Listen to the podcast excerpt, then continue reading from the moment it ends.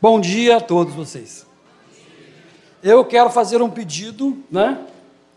Se os irmãos podem me ceder 5 ou 10 minutos, né?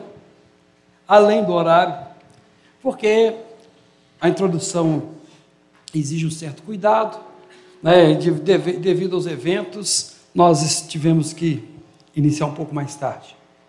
Então eu pediria assim a compreensão, o amor dos irmãos. Se eu passar um pouquinho meio-dia, né? Não vou explorar os irmãos de forma alguma, mas que os irmãos me tolerem me perdoem nessa, nessa manhã. Então, queridos, continuando o que o Silvio falou, eu, a Renata, o Daniel, levantei Daniel, né? Daniel, a Ana Vitória, é, estamos ligados na área de teologia, na área de arte, né? o professor de, de artes plásticas, o Daniel, a Renata, teóloga, né? E já foi guia em Ouro Preto, então dá para estar tranquilo. Eu também trabalho tanto com arte quanto teologia. A Vitória, que faz uma, uma graduação em conservação e restauração de obra de arte, né? Então, assim, nós queremos, vamos reunir, é, que essa visita que vamos fazer em Ouro Preto, ela é um exercício da disciplina Teologia da Arte, que por sinal começa amanhã. Vou explicar a vocês. Amanhã eu encerro rapidamente a matéria do é, amanhã não, terça-feira eu encerro a disciplina de Novo Testamento, os Evangelhos. Vou gastar no máximo 40 minutos para fechar a matéria e vou iniciar de uma vez a disciplina de História da Arte. E quem quiser vir terça-feira já está mais que convidado, porque nós vamos contar, nós vamos dar subsídio para você poder dialogar com a arte sacra. O que é dialogar? Entender o que está acontecendo ali. Eu sei que tem alguns irmãos, né, que foram ensinados, né, que esses lugares a gente tem que fazer uma amarração espiritual, contra portal, contra isso, aquilo. Eu quero dizer o seguinte: se você não tem essa capacidade no local é, e ver ali apenas como um local, porque você é muito mais que qualquer lugar, qualquer instância, você é a igreja de Deus. Então, os irmãos que forem lá e não se sentirem confortáveis, né, nós damos toda a liberdade. Mas você vai lá para aprender e dialogar, perceber alguns elementos da fé. E por que, que houve essas distorções ao longo do tempo. Então, nós não vamos chegar lá repreendendo demônio na direita, da esquerda, do lado, né? Nada disso. Nós vamos, de forma alegre, aprender e perceber por que, que há essas distorções, né? E o que está por trás. Grande maioria aqui é de origem católica, que, que veio, e nem sabe por que, que é católico, e nem sabe por que, que existem símbolos, não sabe nada. Nós nos convertemos e, opa, é pecado, eu viro para o lado. Você não sabe conversar. Então, o objetivo dessa aula que começa terça-feira, a partir de sete e meia, é te mostrar a história da igreja a partir do ano 300, para você entender como é que a coisa vai chegar, tá bom? Então, aquele que estiver interessado em Ouro Preto, eu já te convoco para vir na terça-feira, para a gente começar esse diálogo, vai ficar muito mais fácil de você entender os elementos que estão lá envolvidos. É, obrigado, é necessário vir aqui para ir na Ouro Preto? Não. É apenas uma recomendação. Né? Vai te ajudar a dialogar. Esperamos que seja um momento único e ímpar na, na vida da igreja. Queridos, estamos iniciando a exposição de Romanos e eu fico muito feliz.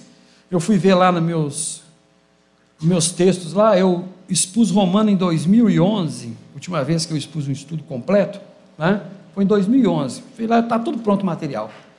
Não usei nada. Gostei lá e fui começar do zero. Mas foi 2011 o último estudo que eu dei, durou uns, uns 11 meses, mais ou menos, o estudo. E descobri que eu não sabia nada em 2011. Né? Sabia muito pouco do que eu deveria saber.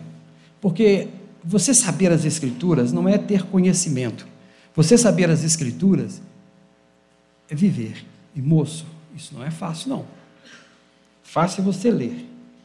Daí aquilo se transformar em vida, nós temos um, um abismo muito grande. Então vamos primeiro contextualizar. Quando? Quando que essa carta é escrita? Essa, carta é escrita em 57. Imagina bem, ano 57 depois de Cristo, não existe nenhum evangelho escrito. É interessante falar isso, tá bom? Toda vez que Paulo falar o evangelho, ele não está falando de Marcos, Mateus, Lucas e João. Não tinha nada escrito ainda. Em 57, não tem evangelho escrito. o título Evangelho que nós damos para, os quatro primeiros livros do Novo Testamento só é dado pelos pais da igreja no segundo século. Eles nem chamavam de Evangelho, na verdade. Depois que os pais da igreja começam a chamar aqueles textos que você usa hoje, Marcos, Mateus, Lucas, de Evangelho. Eu te pergunto, a pregação hoje é o Evangelho de Paulo. Que evangelho então que Paulo está falando, sendo que não existia o texto de Marcos escrito, o texto de Mateus escrito, o texto de Lucas escrito e o texto de João escrito? Não existia. Já bem claro isso, não existiam os textos ainda escrito e distribuído entre as igrejas da Ásia. Mas Paulo vem falando do evangelho desde Gálatas, que é em 49. O livro de Romanos é escrito por Paulo depois de Gálatas, Tessalonicenses e Coríntios. Apesar de ser o livro que vem depois de Atos, né?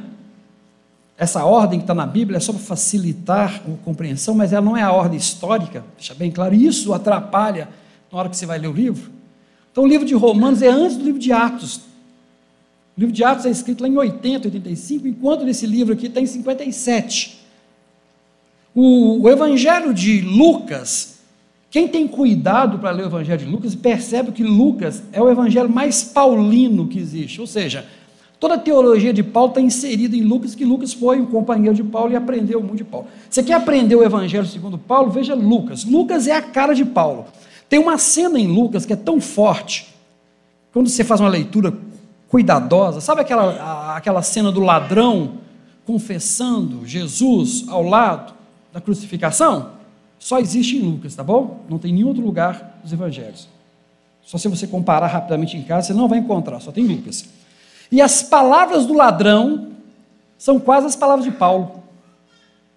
Lucas, na hora que vai transcrever, ele deixa se ser influenciado tanto pela teologia de Paulo, que a declaração daquele ladrão é como, a, como fosse a sua confissão diante de Deus, quando você reconhece que Jesus Cristo é o Senhor. Eu mereço estar aqui, mas você não. Vocês vão ver que esse é o cerne da carta de Romanos.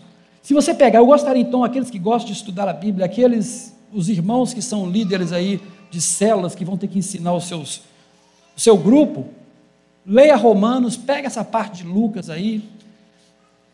Para você ter teologia, para poder estudar Romanos, eu te recomendo que você leia Gálatas, porque é um texto anterior, e Paulo vai dar uma, uma melhorada no texto em Romanos. É assim que funciona, esse é o contexto. Paulo está no lugar, o Paulo está em Corinto, cuidando daquela igreja complicada e difícil. Complicada. Ou igreja difícil é a igreja de Corinto. E ele está com um desejo muito grande de ir a Roma. Ele só vai chegar a Roma cinco anos depois, preso. Ele imaginava que chegaria a Roma como um livre, visitando os irmãos, e depois ir para a Espanha, que é o confins da terra, tá, gente? Para eles, o confins da terra é Espanha. Depois dele só tem o mar, tem mais nada. Então, quando você vê na Bíblia assim, irá até os confins da terra, é Espanha. Porque eles não sabiam que existia o resto, naquela época.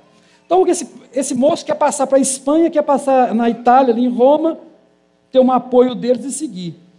Ele está preocupado com o problema. Existem algumas coisas que ele, que, que ele vem sendo atacado, que ele tem medo que aconteça em Roma.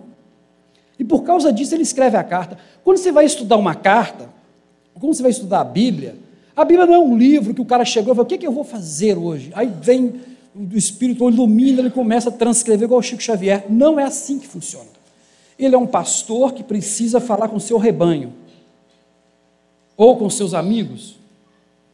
Tudo que está na carta de Paulo, tudo tem uma razão de estar, e é por causa de um problema local. Mas o Espírito Santo, maravilhoso que é, e é o grande escritor da Bíblia, próprio Deus, vai usar daquele problema local, porque sabe que aquele problema local vai se estender até os fins onde que a igreja, até o dia que a igreja for arrebatada. Então, tudo que está nas Escrituras responde à igreja até o dia que ela for tomada para Jesus. Então, até aquele dia, tudo vale. Mas tudo vale não só na citação das palavras, mas na compreensão do texto. Então, Paulo está escrevendo, ele não está sabendo que está escrevendo aqui para Lagoinha Mineirão. Para ele, ele está escrevendo para os romanos. E ele está respondendo perguntas ou dúvidas ou de coisas que ele sabe que está acontecendo ou que vão acontecer. Vamos então explicar o que acontece em Roma nesse momento. Em 49, mais ou menos, o Cláudio, que é o imperador romano, expulsa os judeus de Roma porque estavam criando as confusões lá. Alguns até dizem que é briga entre os cristãos, né, os judeus é, que se renderam ao cristianismo e os judeus ortodoxos. Estavam brigando assim, de ir para a rua à mão. Criando problema, então Cláudio mandou expulsar todo mundo da cidade. Pum. Depois que Cláudio, isso em 49, e a igreja existia. E outra coisa, a igreja de Roma foi feita, não foi fundada por Pedro e nem foi fundada por Paulo. Foi fundada por pessoas que nem os apóstolos conheciam. Pessoas lá do Pentecoste que viram, que voltaram. É uma igreja independente que foi crescendo, que foi crescendo, e ninguém sabia de quem era dono. Porque não tinha dono. Homens piedosos e eram formados por muitos judeus até o ano 49. Quando é o ano 49, pum, espalha. Mas tudo isso é mão de Deus, tá? E aí a igreja começa a ter mais gentios do que judeus, porque os judeus não podiam voltar, alguns não voltaram depois da expulsão. Quando nós chegamos agora nesse momento, 57, Paulo tem uma igreja composta de muitos gentios e judeus helênicos, não são judeus da Palestina, são judeus que nasceram fora da Palestina, muitos judeus helênicos, e esses judeus são cumpridores da lei, entre aspas e começam a oprimir os gentios que não cumprem a lei. E esses gentios olham para os judeus com desprezo. Esse é o cenário dessa igreja. Para piorar a situação, a igreja de Jerusalém, e aí nós temos que falar dos nossos irmãos, não apoiava Paulo, como muitos imaginam que ele apoiava. Quem lê Gálatas vê que Paulo teve uma queda de braço com a igreja, com Pedro, com Tiago, por quê? Eles não tinham visão do evangelho para os gentios e Paulo tinha. Paulo teve que comprar briga com os líderes da igreja, tá bom? Que isso, Clélio? Isso é no meio da igreja, a igreja de poder lá que ressuscitava mortos, tá bom, irmãos? E, e tanto é que essa igreja tinha pessoas na comunidade, cristãos, judeus, que saíam falando que Paulo não era apóstolo, que Paulo estava distorcendo a lei que o evangelho de Paulo não era completo. E eles saíam fazendo caravana pelas igrejas que Paulo fundava, tirando a autoridade de Paulo. E estavam chegando em Roma. Esse também é o motivo que, que, que ele escreve. Percebe? Se você não entender isso, você não vai entender a abertura da, da carta e os problemas que a carta trabalha. E se você não entender os problemas que ela trabalha e não entender a, é, esse contexto, você não sabe para que, que ela serve para nós. Antes de trazer a carta para você, você tem que entender como é que funcionava para eles. Esse é o princípio básico da interpretação do texto. Então eu vou passar rapidamente. Então, o quando foi isso? O onde, já falamos. Para quem? Para essa igreja. E Paulo consegue tão bem esse que cinco anos depois que ele escreve, cinco anos depois ele desce né, no sul da Itália, prisioneiro, por causa daquele evento em Jerusalém. Evento esse que ele cita na carta, dizendo que está com medo de descer em Jerusalém. Lá no final do capítulo, ó oh, irmãos, olhem por mim que eu estou descendo a Jerusalém, o negócio lá está feio, estou levando as ofertas da igreja da, de Tessalônica, né? O negócio pegou, está pegando do meu lado. Orem, cuidem de mim. Paulo, Paulo está pedindo para que os irmãos orem e cuidem dele em oração. Não precisa falar que isso, né? O que significa isso? Paulo é homem, Paulo tem seus sentimentos, tem seus medos, mas é um servo que continua seguindo a Deus. E cinco anos depois, quando ele desce preso, você já vê lá no livro de Atos, Lucas vai registrar isso, os, os irmãos de Roma andaram 65 quilômetros. Naquele tempo, 65 quilômetros é chão que não acaba mais, é chão para burro. Por quê? Desceram 65 quilômetros para poder receber o irmão Paulo, que estava descendo do barco, né? Em cadeias, com os guardas do lado, para ser levado a César. No caso, César é Nero, tá? Vai dar tudo bem, pra, nesse momento vai dar tudo bem, ele vai, vai, vai passar limpo, Nero vai soltá-lo, só depois, lá na frente, que ele vai ser preso novamente e vai ser morto. Mas já, tá, já estaria já no território de Roma ele é recebido com alegria pelos irmãos de Roma. Significa então que a carta dele surtiu um efeito na comunidade e a autoridade dele não foi questionada. Por que é importante isso? Porque isso tudo está na introdução da carta.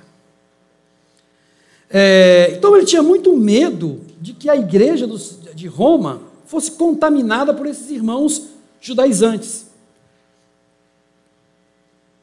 E aí, querido, você vai ter alguma. Qual que é a mensagem dessa carta? Me foi dado aqui né, a honra de poder falar do 1 ao 7 e também de dar uma introdução para os irmãos, meus amigos, irmãos que vão continuar a exposição. Então cabe a mim preparar os irmãos para saber o que, que tem, o que, que tem nessa carta tão maravilhoso. Carta essa aqui. Agostinho, chamado pelos católicos de Santo Agostinho, né? Através da leitura de um dos capítulos de Romanos, onde fala que deve largar toda o imundície, toda a obra da carne, todos os prazeres, diz ele que ele ouve uma voz, levanta e lê, e ele lê, e por ele ler essa parte, ele se converte. Lutero, que passou a vida inteira fazendo tudo o que mandavam fazer e não sentia nenhum alívio, mas ao estudar o livro de Romanos, ele é resgatado. Ao estudar o livro de Romanos, ele é resgatado. Wesley cita a beleza que Lutero tinha em alguns. Muito Calvino, apaixonado pelo livro, e muitos outros reformadores, homens de Deus, ao ler essa carta, eles se impressionam. Eu eu me pus a ler, a, a, ouvir essa carta, há tem duas semanas que eu não faço outra coisa, não ouvir essa carta à noite, né? A ouvir, ler, estudar. E teve capítulo lá que eu fiquei, eu passei umas oito vezes, oito, nove vezes, direto, porque até que você mastigasse bem. E tenho muito a aprender com a exposição que virá. Então é uma carta riquíssima. E é uma, só que tem um problema, né? Oh, terrível o problema é que você consegue passar o olho nessa carta, chegar no final e entender absolutamente nada, se você não fizer as perguntas corretas. E ainda por cima, ser um moralista e distorcer a carta. Ser um judaizante e distorcer a carta. Então tem algumas coisas que vamos falar. O homem não se inocenta pelo cumprimento da lei. Tem uma palavra em Romanos que se chama justificação. Todo mundo aceita a palavra, ninguém pergunta o que é. Eu sou justificado, justificado, justificado, justificado. Vai explicar o que é justificado para os meninos. Minha, minha filha teve que explicar isso para dando aula para adolescente. Ontem eu lendo um outro livro que eu tenho que chama-se é, Guia Literário da Bíblia, do, muito bom. E eu lendo vários, eu pegando o livro, ele me deu uma frase que resume tudo. Você não é inocentado diante de Deus pelo cumprimento da lei. Tira a palavra justificação e põe inocência. Toda vez que ele fala justificação, é você diante do tribunal não será inocentado diante de Deus, porque você faz algumas coisas. Ouviu bem o que eu falei? Porque você é culpado. Você nasce culpado diante de Deus. Mensagem não muito agradável para domingo de manhã. E você está condenado diante de Deus pelo livro de Romanos. Você já está. Você nasce culpado e você já está condenado. Você lembra aquela frase? Porque o Espírito Santo convence você do pecado, da justiça e do juízo. Significa o seguinte: eu sou pecador. Hum, foi o Espírito Santo que falou isso com você. Eu. Sabe por que você tem que aprender as Escrituras, querido? Para você aprender a orar. Porque a gente não sabe orar. O objetivo de você aprender isso aqui não é conhecimento, é para você aprender a orar. Porque você não sabe orar, nós não sabemos orar. Então eu sou pecador, vou explicar por quê. Eu sou pecador, não sou? E eu mereço a morte. Se alguém lembrar lá de Lucas, que eu falei da cena do ladrão, eu estou aqui porque eu mereço. Lembra da passagem de Lucas? Nós fizemos isso e merecemos o castigo. Então o Espírito Santo convenceu que ele é pecador e que a justiça de Deus tem que ser feita porque o salário do pecado é a morte. Romanos fala. Se o salário do pecado é a morte, eu sou pecador, eu mereço ser morto por Deus. Você, quando é tocado pelo Espírito Santo, você fala: Deus, eu mereço ser punido. Enquanto você não chega a essa conclusão, o Espírito Santo não falou com você nada. Eu sou bonzinho, só faço isso. Eu sei que foi falado, eu, eu, eu preciso falar isso aqui, porque as canções e as orações, para mim, me incomodam muito. Me incomodam demais. Quando Davi fala, me esquadrinha, me veja se tem alguma coisa, algum pecado em mim e me limpa. Essa, esse ponto aí, é sobre a ótica da lei. Sobre a ótica da lei, o judeu achava, oh Deus, eu fiz isso, isso, é aquele jovem rico, eu faço isso, isso, isso, isso, isso. Está faltando alguma coisa? Irmão, Davi achava que fazia alguma coisa, você viu que, Davi terminou a vida dele. A última coisa boa que Davi fez foi mandar matar o seu tio. Você sabia disso? Ele orou, abençoou, mas ele deixou algumas encomendas. Mata teu tio que eu não pude matar em vida. Tá bom? Esse é o Davi. Mas ele olhava para si mesmo e olhava assim: ah, eu, eu fiz isso, eu fiz aquilo, pela lei. Então eu estou bem, Deus. Então não está faltando nada. Quando você lê Romanos, eu não sou doido de pedir para Deus olhar em mim e procurar um pecado, porque só tem isso na minha vida. E Deus não vai encontrar nada de bom em mim. Então eu pedir isso para Deus é um perigo muito grande, porque não sobra nada. Não sobra nada. E aí que Jesus entra. Por quê? Você não tem como chegar para Deus e falar: Deus, está a conta paga aqui, estou entrando no céu. Esse é o tema da, da, da carta. Você não é inocentado por fazer. Ah, você não é inocentado hoje porque você vem na igreja. Você não é inocentado de Deus porque você entrega o dízimo. Você não é inocentado porque você participa da, da, da comunidade, porque você trabalha. Você não é inocentado porque você ganha um cargo eclesiástico, porque você ganha um cargo de pastor, de professor. Você não é inocentado porque você vive rodeado de irmãos, porque você vem na, nas reuniões. Você não é inocentado por nada disso. Você só é inocentado porque Jesus toma o seu lugar e morre por você. É só por isso que a coisa melhora. Mas quem te convence do pecado, da justiça do juízo? É o Espírito Santo. E na hora que você percebe que você não é nada, aí ele fala assim: Ah, oh, por que tu julgas o teu irmão? Capítulo 2. Não é para aquela bobagem, irmão, não julgue teu irmão, não. Porque tem muita gente que não pode nem falar de gente que está errando no evangelho, e não é errando com a vida dele, não. É ensinando bobagem para os outros, fazendo irmãos pecarem, destruindo o coração das pessoas, não posso levantar não, que ele é ungido de Deus. Depois eu quero falar sobre isso um dia. Porque até hoje eu não vi na Bíblia escrito que um pastor tem, né, é ungido de Deus porque joga óleo na cabeça dele. nunca vi essa cena no Novo Testamento. Porque não existe. Ungir de Deus é no Velho Testamento, porque depois que você é agraciado, todos nós somos ungidos em Deus. Isso aqui é um dom. Um dom que Deus deu para o Pipe, para o Silvio, para o Bruno, dom. E que a comunidade reconheceu através de um símbolo que foi acordado entre nós. Mas você pode pegar, cara, 8 litros de óleo de azeite de oliveira na época de Jesus, se você conseguir, me dá um banho de óleo, que eu pereço, é um banho de óleo, eu vou continuar pecador miserável do mesmo jeito. Porque se fosse assim, os pastores não pecavam depois do óleo. Tá bom? E eles pecam porque eles são nossos irmãos, são caídos na fé como nós, são dependentes de Deus como nós, são pecadores como nós, e Paulo ainda pediu oração. Paulo pediu, ore por mim que o trem está feio do meu lado, eu não sei se vou aguentar a barra lá em Jerusalém. Então você percebe que a gente não tem, mas você só vai entender isso se o Espírito Santo te convencer do pecado, da justiça, do juízo. Se não convencer, você vai achar que você é um religioso, que você é melhor que qualquer outra pessoa. Aí ele fala assim: se você que julga não rouba e rouba, aí que fala, o que é julgar? É você falar com o outro que ele não faz e você faz exatamente aquilo que o outro que você está julgando. Ele fala que, aí no capítulo 2 ele vai desmanchar o sujeito, tá bom? Vai desmanchar todo mundo. Então todos. Ah, e você só é vítima circunstancialmente. A gente fala assim, não, eu sou vítima de fulano. É porque não foi dada a oportunidade de você fazer a mesma coisa com ele. Que você faria igualzinho, velho.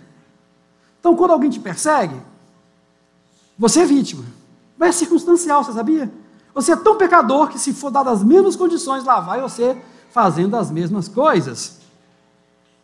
Porque, infelizmente, somos pecadores. Isso é ser pecador, tá? Então, quando, quando você não peca, é Deus que é gracioso, que não deixou gerar oportunidade. Os grupos judaizantes cobravam dos gentios três antigos rituais confessionais: circuncisão, sábado e pureza de alimentos. Então, para os irmãos cristãos lá na Judéia, eles achavam o seguinte: que para você, cristão, aceitou Jesus, é de Jesus, mas você tem que fazer três coisas que a lei manda. O restante, cerimonial, não, Jesus já cumpriu tudo. Mas tem três coisas que você precisa: você precisa circuncidar, com a marca de Israel nos homens, né? Você precisa guardar o sábado, porque é dia santo, e você não pode comer determinados alimentos. Agora você vai entender por que, que Paulo bate na circuncisão, capítulo 4, capítulo 5, por que, que ele vai falar dos dias, lá na frente, porque ele vai dizer que não tem nada a ver, e por que, que ele fala dos alimentos. É porque eles queriam constranger os irmãos gregos a guardarem essas três coisinhas, porque assim resolvia. Esses, quem que fazia isso? Os judeus que crucificaram Jesus? Não, querido. Esses aí nem chegavam perto. Eram os irmãos convertidos de Jerusalém, cristãos, que achavam que as igrejas dos gentios tinham que fazer isso. Por isso que Paulo tem que descer a Jerusalém, tem aquela briga feia com Pedro, né? Aí Tiago, quem lê a Bíblia sabe o que eu estou falando. Vai ter uma confusão com eles lá, que é citado em Gálatas e em Atos. É porque o negócio estava ficando difícil para Paulo. E Paulo vai trabalhar esses elementos. Então, o teor da carta, se você olhar, o que, é que nós vamos aprender na carta ao longo desse período que nós vamos é, estudar? É isso. Grupo de irmãos que querem impor a outros irmãos regras, dizendo que se você não fizer isso, você não é salvo. É por isso que Paulo chama a lei. Só que Paulo chama a lei a essas três coisas. Vamos lá de novo. circuncisão, sábado e alimento. Marca externa, visível, um dia próprio para servir a Deus, e você come ou come algumas coisas. Que bom que nós não somos mais assim. Mentira! Nós só mudamos os rótulos, mas continua. O espírito judaizante, nós não temos mais judeus aqui no nosso meio, com poucas exceções, mas o espírito judaizante está aqui, ó, firmado no meio da comunidade de Deus, querendo dizer o que você deve comer, o que você não deve comer, né? tentando sacralizar algum dia e tentando criar e construir uma marca que identifique a igreja. E é nesse ponto que nós vamos estar trabalhando ao longo desses meses aí, esses elementos, para que a gente verifique que esse espírito que ainda manifesta em nosso meio possa ser vencido, sabe com o quê? com a palavra de Deus. Querido, por mais bonito que seja o tempo, por mais bonito que sejam reuniões de jovens, de mulheres, de homens, por mais bonito que tudo que a gente faça, berçário, estacionamento, isso não é evangelho. Por mais que a gente reúna as pessoas aqui para dizer como é que você tem que tratar seu marido, tratar sua mulher, como é que tem que tratar suas finanças, é isso não é evangelho. Ponto. O evangelho que nós seguimos o Evangelho de Paulo. O Evangelho de Paulo é simples. Você não é inocentado diante de Deus pelas suas obras e pelas suas ações, mas apenas pelo sangue de Jesus. É por isso. Por mais bonitinho que pareça. Então, se a gente reunir e conversar sobre isto, sobre o nosso pecado diante de Deus e sobre a sua misericórdia, isso é evangelho. Qualquer coisa além disso não é evangelho, por mais bonitinho que seja, por mais motivador que seja. Não é? Tudo que você puder imaginar. O cerne da igreja é o estudo da palavra. Você sabe por que nós temos que estudar a palavra? Não é porque a gente é intelectualzinho, inteligentinho, não sou espiritual, é porque eu não sou, ah, não, porque você não é pentecostal. Não, mano, você tem que estudar a Bíblia para você aprender a orar. Você não sabe orar porque você não conhece o Deus a quem, com quem você está conversando. E foi ensinado ao longo da vida para você um monte de regrinha que você acha que você está fazendo e você não conversa com Deus. Porque você tem que ler coisas na Bíblia e ir para. Você fala, Deus, eu não estou compreendendo nada desse negócio aqui. E mesmo estudando, Deus, está escrito assim, mas eu não sinto assim, eu sinto raiva da pessoa que fez isso comigo, Deus. Eu quero que ela se dane mesmo. Sabe? Você tem que conversar com Deus, de verdade. Mas você só vai fazer isso se você entender como é que funciona, como que Deus se relaciona. Sabe, existem uns salmos na Bíblia, chamamos né, os, os salmos de imprecações. O grande servo Davi falou assim: Ah, Senhor, que isso arranque do ventre das mulheres dos meus inimigos os seus filhos e lance contra as rochas. Está escrito num salmo que você lê. Aí. De repente até cantaram isso um dia. O cara tem tanto ódio, tanto ódio, tanto ódio, tanto ódio dos seus inimigos, que o que ele deseja é que. Gente, é pior que um aborto, né? É arrancar a criança do ventre da mãe, segurar e jogar contra as pedras para ver o menino espatifando. Você já pegou a cena e construiu na sua mente para você parar de romancear a Bíblia? E ver que esse é o pecado que o homem tem? Esse é o Davi, e ele falava desse jeito com Deus. E sabe por que ele é um coração, sabe que ele é um homem segundo o coração de Deus? Porque ele falava a verdade com Deus. Ah, e quando Deus dizia não para ele, ele aceitava. É só isso, tá bom? Ele é um homem de Deus, é claro, confessava o pecado dele. E na hora que Deus falava, não vou fazer, ele baixava o facho. Melhor cena que você vai ter de Davi, é, ele acabou de pecar com Betseba, matou Uri, adulterou, matou, escondeu, tudo, ele merecia morrer. Diz a Bíblia que Deus não o mata, porque senão o povo ia se dispersar. Ele só não foi morto por Deus, porque senão o povo ia se dispersar. Por amor ao povo, Deus mantém Davi, mas cobra dele, na família dele. Desde, depois dessa cena, Davi nunca mais vai ser o mesmo. Nunca mais vai ser o mesmo. Mas Davi tem um negócio que é, que é o que somos nós. Jejuou, orou, chorou, clamou, rolou no chão. E o povo estava até com medo de chegar perto do rei. Aí alguém teve que criar coragem e falar assim: ó, o menino morreu. Assim, ele falou assim, já fugindo para não levar uma facada, né? Na hora que falou, o menino morreu, ele mandou: me traz aí uma água, precisa tomar um banho traz comida, estou com fome. Comeu, recuperou, trocou as roupas, pôs o perfuminho, fez a barba, né? Igual eu fiz, tá vendo? Fez uma barba bonitinha. E aí ele fez o quê? Aí os homens falaram assim: Ô Davi, você é doido, hein, velho? Você desculpa aí. Você estava numa deprê, está quase morrendo aí, enquanto o menino estava doente. Agora o menino morreu, você. Enquanto ele estava vivo, ainda havia a chance de eu tentar conversar com Deus, ver se ele segurava a onda. Como ele não quis, acabou. Ou seja, Davi recebeu o não de Deus e aceitou. É isso que é um homem segundo o coração de Deus. E nós aceitamos o não de Deus? Se o negócio não acontece do jeito que a gente quer, a depressão toma conta, porque, sabe? Essa é a diferença. Só que Davi tinha essa característica. Deus falava, não, vou fazer o templo de Deus. Ah, é claro que Deus quer. Quem Será que Deus não vai querer que eu faça um lindo templo para Ele? Que eu não dê uma grande oferta para Ele? Nossa, Deus, é, é vontade de Deus. Viu que esse pregador? É vontade de Deus que você faça?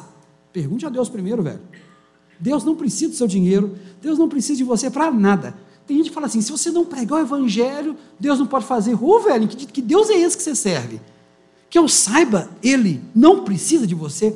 Você sabe por que, que você serve a Deus? Você sabe por que, que você faz boas obras? Você sabe por que, que você trabalha na igreja, cuida dos irmãos, é voluntário, faz as coisas? O Silvio falou uma coisa, pra, pregou um dia aqui, uma cena, que eu quero repartir com você. Eu vou fazer uma releitura do Silvio. O Silvio falou o seguinte: que ele pega um dia dos pais, que o filhinho dele, quando ele chega em casa, ele pega lá os saquinhos de, de mantimento, né? Aí põe os mais levinhos e dá para o menino levar.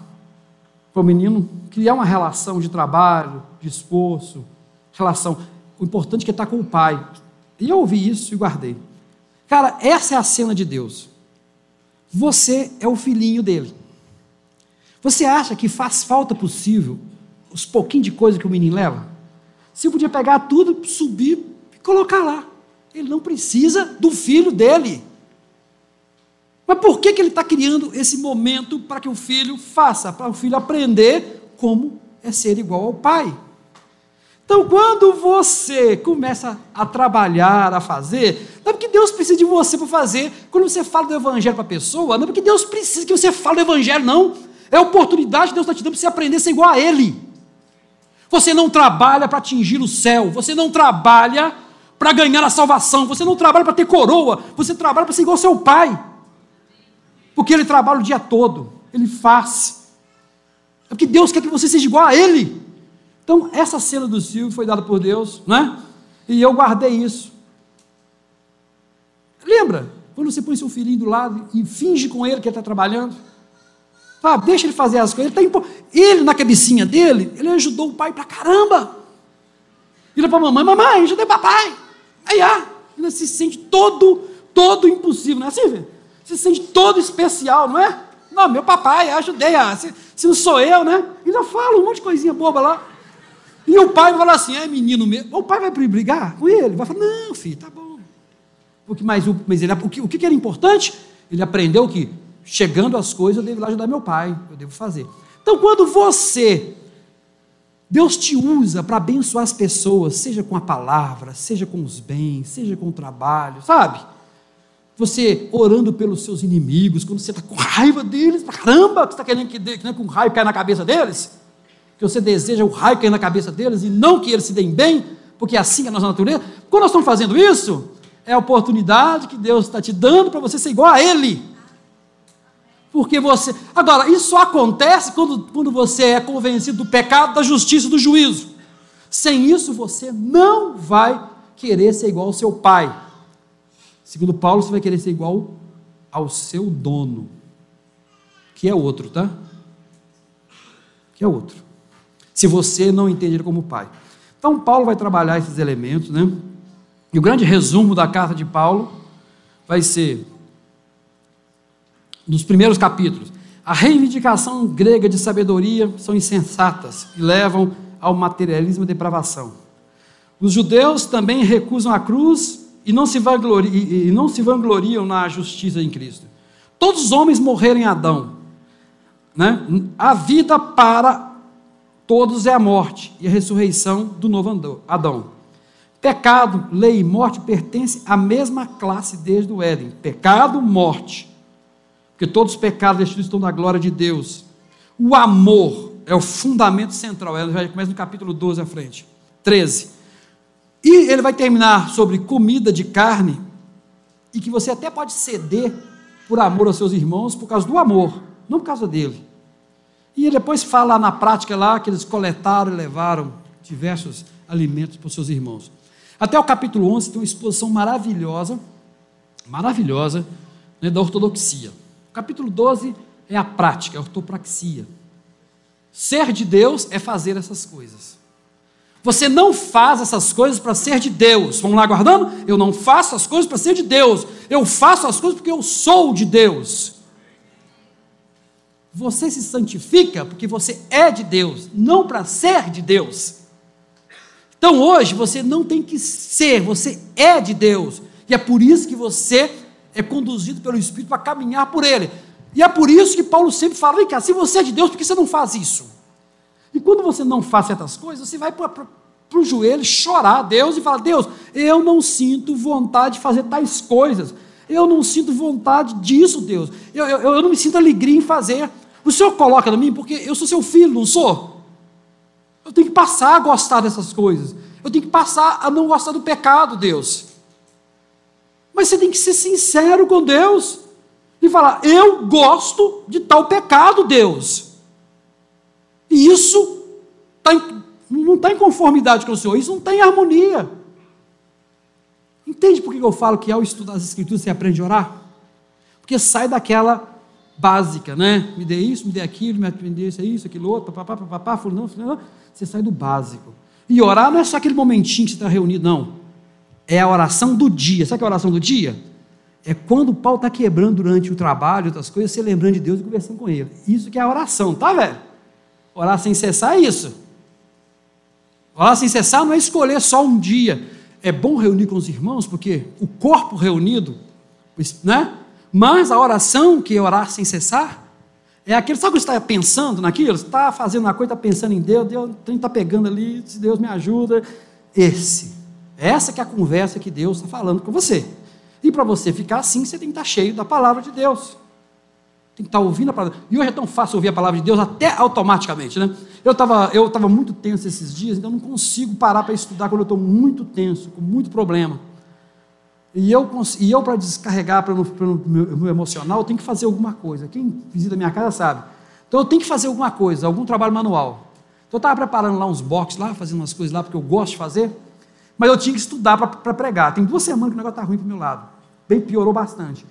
E eu falei, como é que eu preparo a palavra e não estou legal para sentar na frente do computador, esgotado o dia inteiro, tanto ficar na frente do computador, trabalhando na empresa, como é que eu vou preparar e estudar? Mano, Deus me deu a resposta. Eu fui lá, fui na.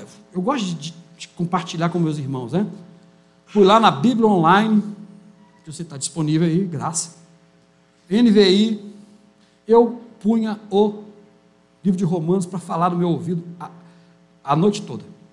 Então, eu, é, toda vez que eu estou trabalhando, eu vou deixando falar. Então, para o capítulo 1 rodando 5, 6, 7 vezes, capítulo 2, 5, 6, 7 vezes. Aí eu trocava de versão, ouvi os 16. Ontem eu ouvi o capítulo romano umas 8 vezes, durante o dia. Dá um tempo bom, sabia? E você vai ouvindo, ouvindo, volta, vai ouvindo, ouvindo, volta, vai ouvindo. Aí quando você lê, você é quase de cor. Coisa boa, tá vendo? Não, eu não gosto de ler, dá uma preguiça, durmo, adorme. Vai fazer uma coisa e põe a Bíblia comigo no seu ouvido. Você vai ver como que vai ser te ajudar. Depois, quando você faz a leitura, fica mais fácil. Né? Até essas dificuldades nossas é para poder ajudar também os irmãos, né? Tem. Então hoje você tem Bíblia online no celular, né? Vai correr, põe a Bíblia no seu ouvido, mano. Tá de graça, quem tem internet aí, diga, nem gastar dinheiro você gasta. Você vai lá, Bíblia online, põe lá no Google, NVI, você escolhe umas quatro ou cinco versões para ouvir e fica, no, fica na bênção. Ver como é que está o nosso horário, né? Nossa Deus, não deu nem, nem para começar na palavra. Entendeu?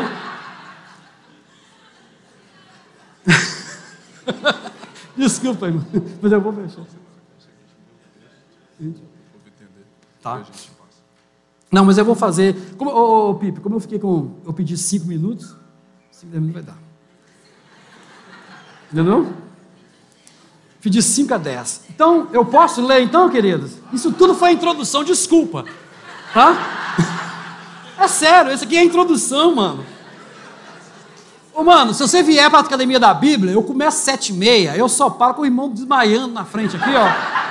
No café, não é? Os irmãos são. Não é? Levanta a mão aí. Eu vou começando. Cleber, estou no café, o café, o café, eu paro. Porque eu não quero ver o mundo desfalecendo. Aí ele vai, toma um café e volta rapidinho. E eu vou ter 10 horas. Aí o, coitado, o, o, o, irmão que fica cuidando aqui da segurança fica assim, ó. Ele já veste a camisa, fica a bicicleta me olhando. Aí eu tenho que fechar. Você entende? Eu sei que os meninos têm horário, tem tudo. Vamos lá. Paulo, servo, que na verdade é escravo, dolos, de Jesus Cristo, chamado para apóstolo, mensageiro, separado para o evangelho de Deus. Ou seja, eu sou escravo de Jesus. A palavrinha servo é bonitinha. Não, aqui é escravo mesmo. O cara que não tem domínio sobre si, de Jesus Cristo, e chamado para ser mensageiro por Deus, porque eu ficava perseguindo o povo. O qual antes prometeu pelos seus profetas nas Santas Escrituras. Ok, o que eu estou trazendo foi prometido por Deus lá atrás, lá atrás.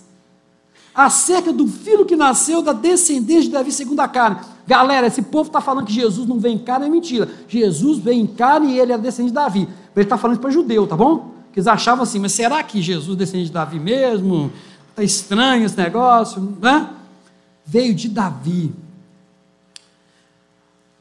Declarado filho de Deus em poder. Aí está falando do batismo ali, ó. Segundo o Espírito da santificação, pela ressurreição dentre os mortos de Jesus Cristo, nosso Senhor. Aqui está o Evangelho de Paulo. O Evangelho de Paulo é declarar que Jesus é descendente de Davi, né? que é declarado filho de Deus. E a grande marca de que ele é filho de Deus é a ressurreição e se torna nosso Senhor a partir disso. Qualquer outra coisa que a gente inventar na igreja, além disso, não é evangelho. E Paulo, em Gálatas, está bravo. Seja maldito todo aquele que falar coisa contrária. Anátema, né? Aí estava mais bravo em Gálatas do que aqui. Estava mais novo. Né? É, verso 5: Pelo qual recebemos a graça, e aqui que eu quero pegar a graça e o apostolado. Ó, oh, eu recebi a graça e o apostolado. Eu quero falar sobre graça, porque também é uma palavra que fica tão assim, nosso graça, graça. O que é graça, né? Não é que isso é engraçado. Para, né? Porque alguns podem até pensar que é isso, mas não é não. Para a obediência da fé entre todas as gentes pelo seu nome, entre os quais sois também vós chamados. Ó, vocês romanos são também chamados por Deus, né? todos os que estáis em Roma, amados de Deus, chamados santos, graça e paz. Deus, nosso Pai, Senhor Jesus Cristo. Agora eu quero falar o seguinte: graça, né, é caris, e paz é shalom. Na verdade, está falando, ele está falando, antigamente, chegava um romano e falava assim: alegrai-vos. Você, hoje é mais um dia, alegrai-vos. Ele, que é a palavra próxima do grego, de graça. Paulo muda alegrai-vos para graça. Aí você sabe o significado que vai ficar a frase? Que o perdão de Deus que você não tinha direito lhe permita a paz. Então, quando você. Graça e paz, irmão. Até, sabe, dá arrepio de ver que as pessoas banalizam as coisas de Deus. Graça e paz, irmão. É uma declaração assim: você que é um pecador, que não merecia estar com Deus, mas foi atingido pelo seu, pelo amor do seu filho entregue por você, tenha paz com esse Deus que tem direito de te matar. Tá bom? É, é isso que significa. Graça e paz é um resumo de dizer: graciosamente o Deus que nos tinha em suas mãos e poderia nos destruir, assim como destruiu Noé, a geração de Noé, Sodoma, todos os cananeus, gratuitamente ele olhou para nós e nós tínhamos, nos amou em pecado, porque vai falar isso no capítulo 4, em pecado nos amou, nos deu seu filho e agora nós temos paz com Deus. Sabe que significa paz com Deus? A ira de Deus não está sobre você mais. E agora você pode ser parecido com o Pai. E que a graça do Senhor Jesus e a paz do Senhor esteja com os irmãos nessa manhã.